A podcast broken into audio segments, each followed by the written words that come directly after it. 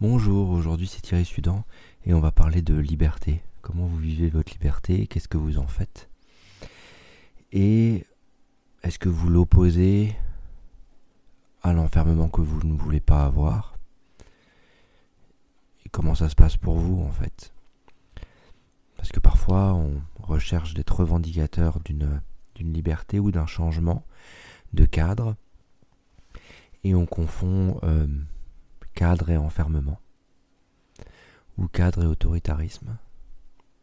Et donc là, on va, on va essayer de dégrossir un peu tout ça, poser des mots sur, euh, sur des concepts et, ce qui se passe pour vous. Regardez si ça résonne pour vous, comment c'est pour vous à l'intérieur, et, euh, et même si ça résonne pas, écoutez, ça peut peut-être faire germer quelque chose. Allez, c'est Thierry Sudan pour être soirée créatif.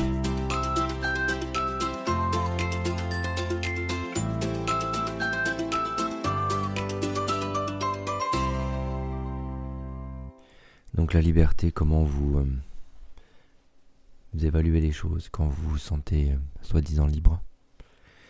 Qu'est-ce que vous sentez en vous quand vous vous sentez libre? Est-ce que vous vous sentez en opposition à un cadre que vous ne souhaitez pas, en voulant faire bouger le cadre, en essayant d'aller euh, au-delà de celui-ci. Ok, mais ça veut dire que là,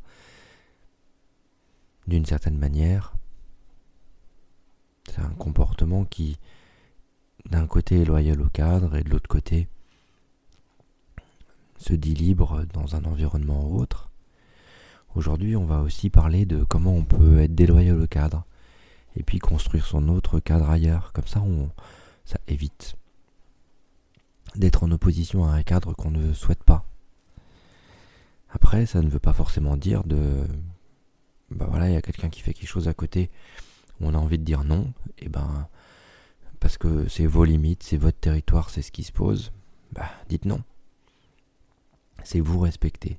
Par contre, quand vous avez un cadre horaire par exemple que vous vous imposez parce que vous dites je m'oblige à ça parce que euh, c'est toujours comme ça que j'ai fonctionné, euh, euh, il faut faire ça, il, faut s'obliger à, il faut avancer. Et puis de l'autre côté, une fois qu'on n'est plus dans l'obligation, ou vous n'êtes plus dans l'obligation, dire ben non je suis libre, je vais sortir, je vais faire plein de choses, j'en ai marre, je pars en voyage, je veux plus entendre parler du cadre. Et et en même temps, il y a une opposition entre la liberté qui est fournie par le voyage et une autre qui est fournie par la contrainte. Or là, l'idée, c'est de ramener la liberté dans la contrainte, par exemple, ce que je vous propose. Comme ça, après, vous avez votre cadre en voyage ou ici. Et, euh, et du coup, vous n'avez plus l'obligation de vous astreindre à quelque chose. En tout cas, pas dans une obligation qui va vous forcer à, mais dans une rigueur personnelle qui vient poser une routine et rituel qui va devenir rassurante. Et voyez la, la différence entre la routine qui vient rassurer et ce qui va pas venir rassurer, mais qui va toujours être en quête de liberté extérieure pour éviter la contrainte, parce que la contrainte à un moment elle étouffe si elle n'est pas vécue comme rituelle et sécurisante.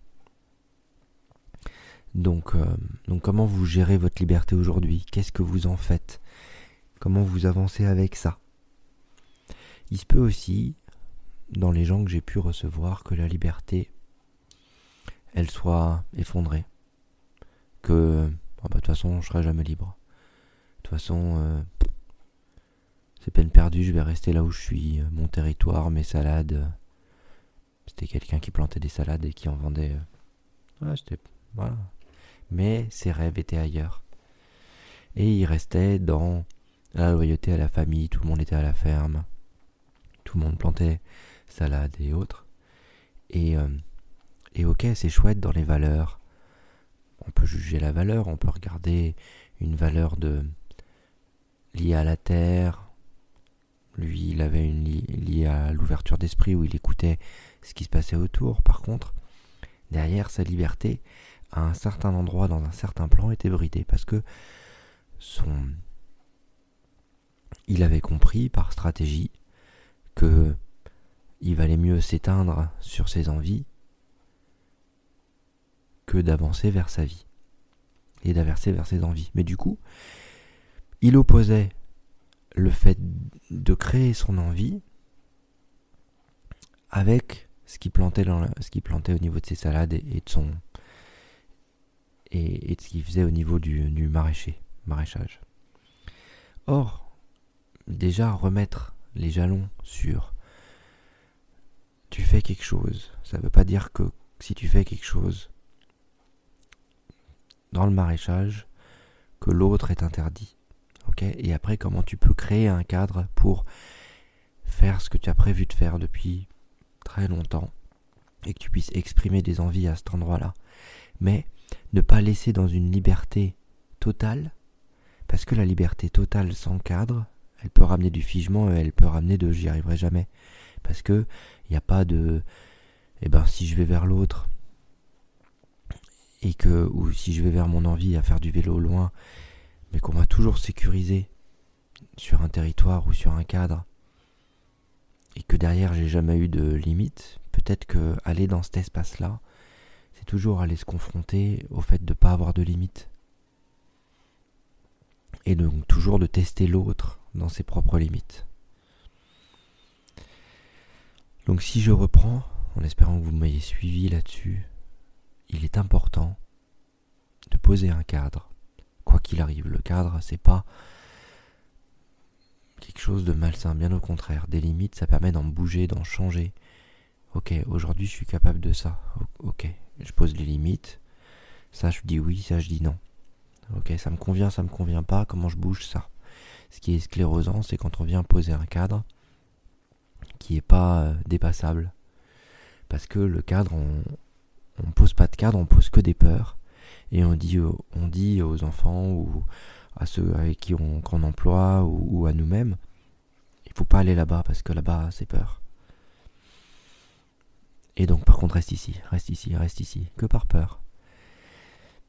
Et en fait ça c'est celui qui va aller là-bas, il va peut-être arriver à dépasser sa zone de confort, mais entre deux il risque d'avoir un gros coup de stress où il va devoir aller chercher beaucoup d'énergie pour le dépasser. Or, si on pose une, limite choisie, en disant bah moi je suis confort là, moi je suis pas confort là-bas, mais euh, pour toi aujourd'hui tu vas jusque là, lui il sait que c'est vous, c'est en fonction de vous, pour les enfants ou pour ailleurs. Et puis lui il peut se positionner, ah bah moi je suis confort là-bas, et moi je suis bon là, là, là et là. Ah bah là on peut se rencontrer. Sinon, par peur, on risque d'essayer d'emmener l'autre dans notre zone de confort et de lui forcer ces, systèmes de croyance et de réagir au fait que l'autre il nous amène quelque chose de nouveau en pensant qu'il essaye de nous sortir de la sécurité illusoire que l'on a à travers les peurs. Donc toutes ces interactions-là sont liées au fait que l'on pose la sécurité d'une manière qui est pas correcte, mais du coup la liberté et l'enfermement d'une manière qui est pas ok. D'abord réintégrer les limites pour pouvoir poser le cadre et les limites de qu'est-ce qui est confort, qu'est-ce qui est pas confort, et après on vit ce qui se passe là. Après on s'amuse à dépasser les limites s'il faut. Mais il n'y a pas un endroit où il n'y a pas de limite. Voilà. Ben, j'espère que ça vous a apporté. Si vous souhaitez aller plus loin, N'hésitez pas, il y a le mini atelier transformation qui est disponible sur mon site internet thierrysudan.com et l'accompagnement, vous pouvez réserver votre accompagnement après ou avant avoir fait le mini atelier transformation directement sur mon site. A bientôt pour de prochains podcasts. N'hésitez pas à vous abonner, à laisser votre mail pour les newsletters pour suivre euh, quand est-ce que arrivera le prochain épisode.